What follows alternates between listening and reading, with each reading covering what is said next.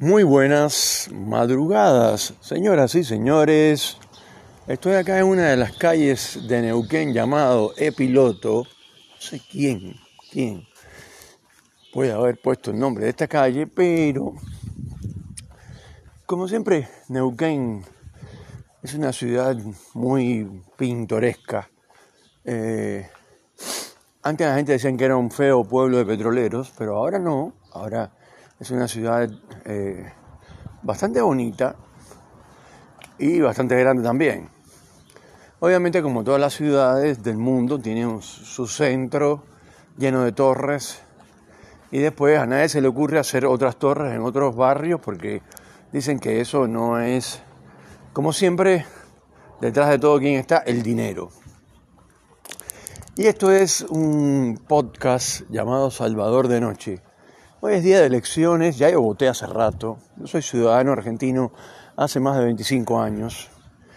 Así que, como yo siempre digo, soy uno más, al menos yo me considero uno más, aunque los demás, obviamente, me van a considerar eh, un cubano de siempre, ¿no? De siempre. Este de pelotudo es cubano.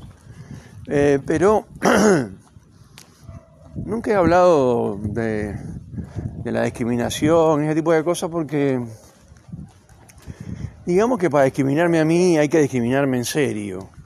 Hay muchas maneras de discriminación. Entonces, eh, vamos a dejarlo ahí, digamos. Eh, total, de todas maneras, pero para los que dicen que no, que no se discrimina y eso, eso no es cierto. Sí se discrimina al extranjero muchísimo. Y más en estos tiempos del ultraderechismo, ese tipo de cosas, más todavía. Por supuesto que no todo el mundo. Yo tengo una amiga, una amiga, hace muchos años que tengo esa amiga, y la verdad que las cosas que, que hace, no por mí, sino también por otras personas que, que no son nacidos en estas tierras, a mí siempre me ha llamado la atención. ¿eh? Es muy solidaria, le gusta mucho intercambiar ideas, si es que se puede llamar así, con extranjeros, esto, conversar con extranjeros, no solamente con cubanos, por supuesto. Gente buena hay en todos los países y gente mala hay en todos los países. Entonces, esto ocurre un proceso llamado proceso de transculturación, que aunque uno dicen que los que no quieren transculturarse son los que más se transculturan para decirlo así, medio enredado, ¿no? Parece un, un enredo idiomático, pero es así. Eh, o sea que si uno no quiere aceptar cómo eh, hablar y todo eso, yo creo que lo que hay que hacer en esos casos es dejarse llevar eh, y no poner límites ni esto, acuerdos. O sea, yo soy cubano, yo soy chileno, yo soy pakistaní y tengo que hablar como la gente de, y no olvidar mis raíces y toda esa. Yo me considero un ciudadano del mundo. Tengo nacionalidad argentina, pero soy un ciudadano del mundo. Eh, y me parece que esas diferencias son tontas. Y bueno, eh, domingo de elecciones, obviamente que hay veda electoral, hay mucha gente que todavía está durmiendo entonces capaz que se despiertan, escuchan el podcast y dicen yo iba a votar por fulano y ahora voy a votar por Sutanejo, porque escuché eh, Salvador de noche y la verdad es que Salvador tiene razón, eso no va a pasar. Primero porque este programa tiene una audiencia muy, muy mínima de, de no sé, 5.000, 10.000 personas por cada capítulo no, no tanto, no tanto. Quizás se me fueron algunos ceros. Lo importante es que hay mucha gente que, lo escucha y que mm, capaz que le sirve o le entretiene. Siempre me da mucho placer decir que uno de mis oyentes me dijo, ¿sabes cuando yo escucho el podcast? Cuando voy al baño. Y le digo, me parece perfecto. De verdad, me parece perfecto. Yo también lo haría, eh, en tu caso, ¿no? Así que Yendo al tema, eh, hay algo importante que está ocurriendo, dice, ah, otra vez con la guerra de, de Ucrania y Rusia, otra vez con, la guerra de Israel contra Hamas, otra vez con Salvador. No puedes hablar de algo más, eh, más bonito. Y sí, podríamos hablar de cosas muy bonitas. De hecho, hay muchos, eh, hay muchos eh, influencers, que es como se llaman ahora, gente que no sabe un carajo de nada, no todos. Porque si quieres ser influencer en, maquillaje y la, mina es una mina linda y sabe maquillarse bien, bueno, bien, aplausos. Pero hay gente que son influencer en the life, o sea, de la vida. Dice, pero qué carajo. ¿Sabe este tipo de la vida para decirle a los demás lo que hay que hacer en la vida para ser exitoso como es él, que él cree que es exitoso? Porque tampoco depende, depende de cómo uno eh, tenga parametriz, paramatrizado lo que es ser esto, digamos, exitoso. Puede ser que para mí ser exitoso sea muy diferente a lo que para otros es ser exitoso. Quizás para mí, por ejemplo, sea ser exitoso sea tener mucho dinero. Pero eso no es ser exitoso. Está muy lejos, de hecho. Tener mucho dinero no implica absolutamente nada. A eso hay que adicionarle cómo inviertes tu dinero, cómo lo haces crecer, si tienes un negocio, si tienes eh, muchos empleados que te, que te adoran, que te quieren, o eres un político que la gente te sigue donde quiera que vas y te quieren y te aplauden y escuchan tus discursos y están de acuerdo contigo y consideran que tú eres la solución eh, para, ese lugar, para ese municipio, para ese pueblo, para esa ciudad, para ese país. Entonces eso es muy, eh, digamos, eh, es muy nocivo también ponerse a escuchar un podcast de alguien, no un podcast, perdón, de un video en YouTube de alguien que es influencer y el tipo te dice, mira, para ser influencer y tener muchas mujeres, mucho dinero y, y como tengo yo tres Ferraris, lo que tienes que hacer es engañar a la gente, timarlos, cagarlos o como quieran llamarle, y eso ya te va a llevar al éxito. Porque la mayor parte de los exitosos son tipos que, que esto, hacen cosas que están fuera de la ley. En algunos casos que están fuera de la ética, que yo no, yo no sabría si una u otra es más peligrosa.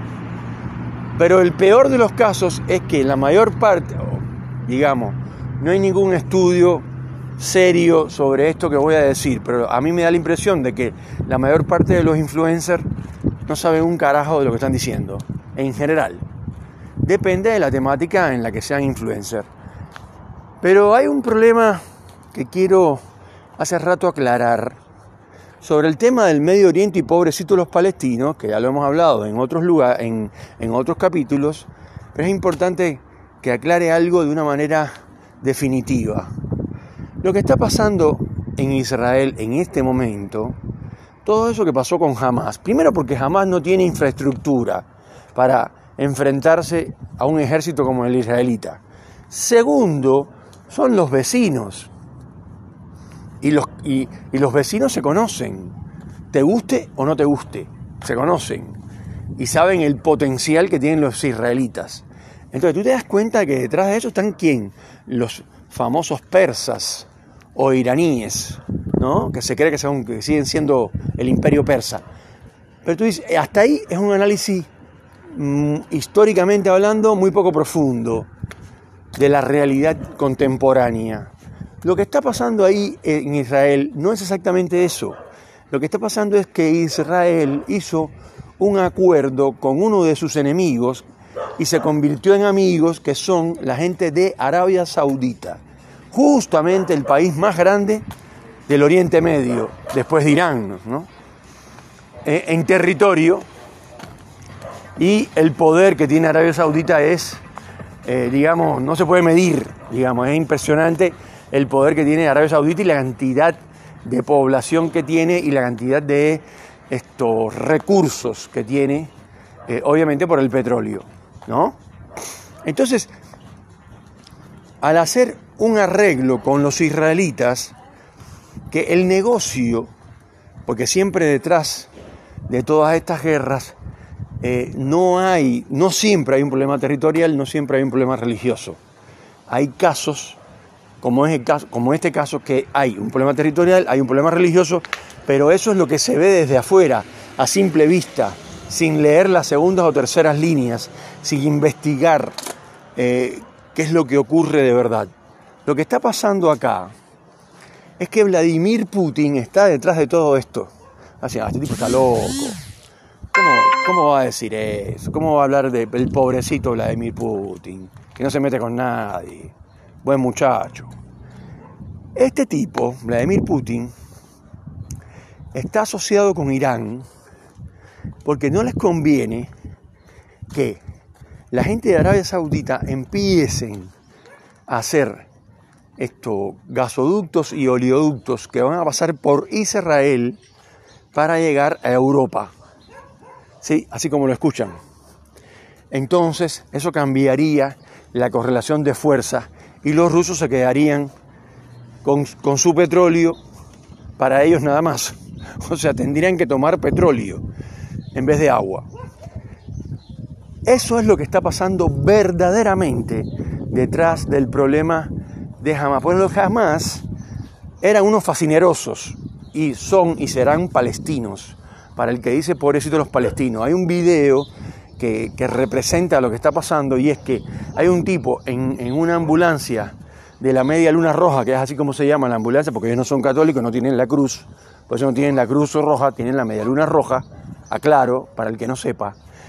Y hay un combatiente, un yihadista, que lo matan, ¿no?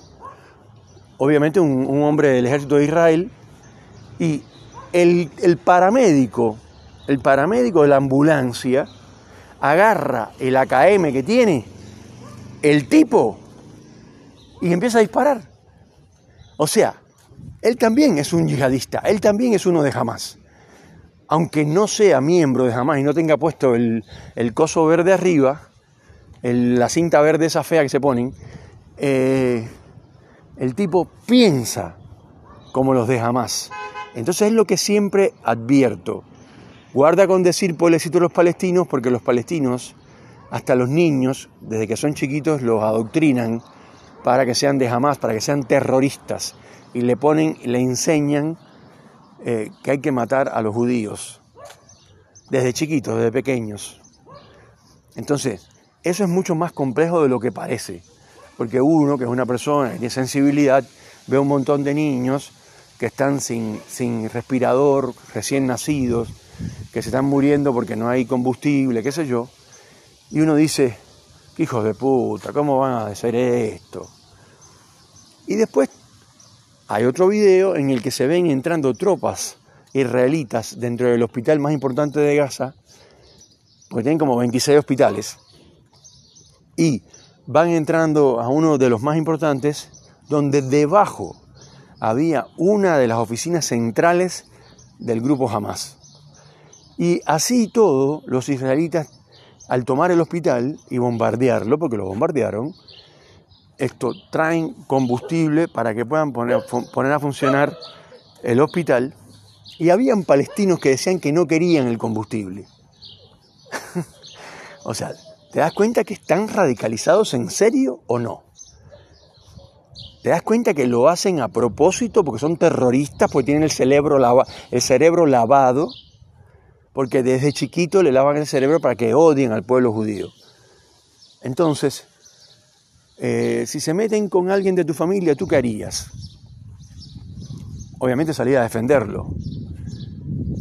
Bueno, pero si, si tú eres eh, un atleta de artes marciales y le das una mano de patada al tipo que estaba dándole un bofetón a tu hijo, por decir algo, por poner un ejemplo tonto, cuando la gente ve como tú golpeas al, al otro tipo, empieza a decir que tú eres un abusador Mira, al saber artes marciales, mira las trompadas que le da. Bueno, eso es lo que está pasando. Se metieron con el lugar, con el pueblo equivocado y se metieron con el avispero equivocado.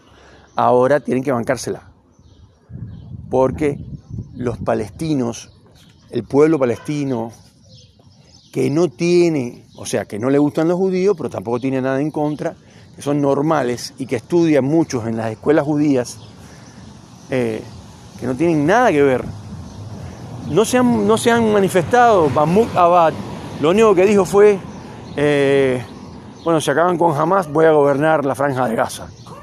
Me parece una de las soluciones más inteligentes. Fíjense que a Mahmoud, a Abad le encanta y defiende mucho a los palestinos, a su gente. Porque la gente de Hamas son palestinos, no son japoneses. Entonces no entiendo por qué siguen protegiendo y siguen las huelgas y siguen las manifestaciones en Inglaterra casualmente, que está lleno de palestinos. ¿No? Señoras y señores, esto es Salvador de Noche en domingo de votaciones en la Argentina. Esperemos que, gane el mejor y el que más le haga bien a este país, a este divino país.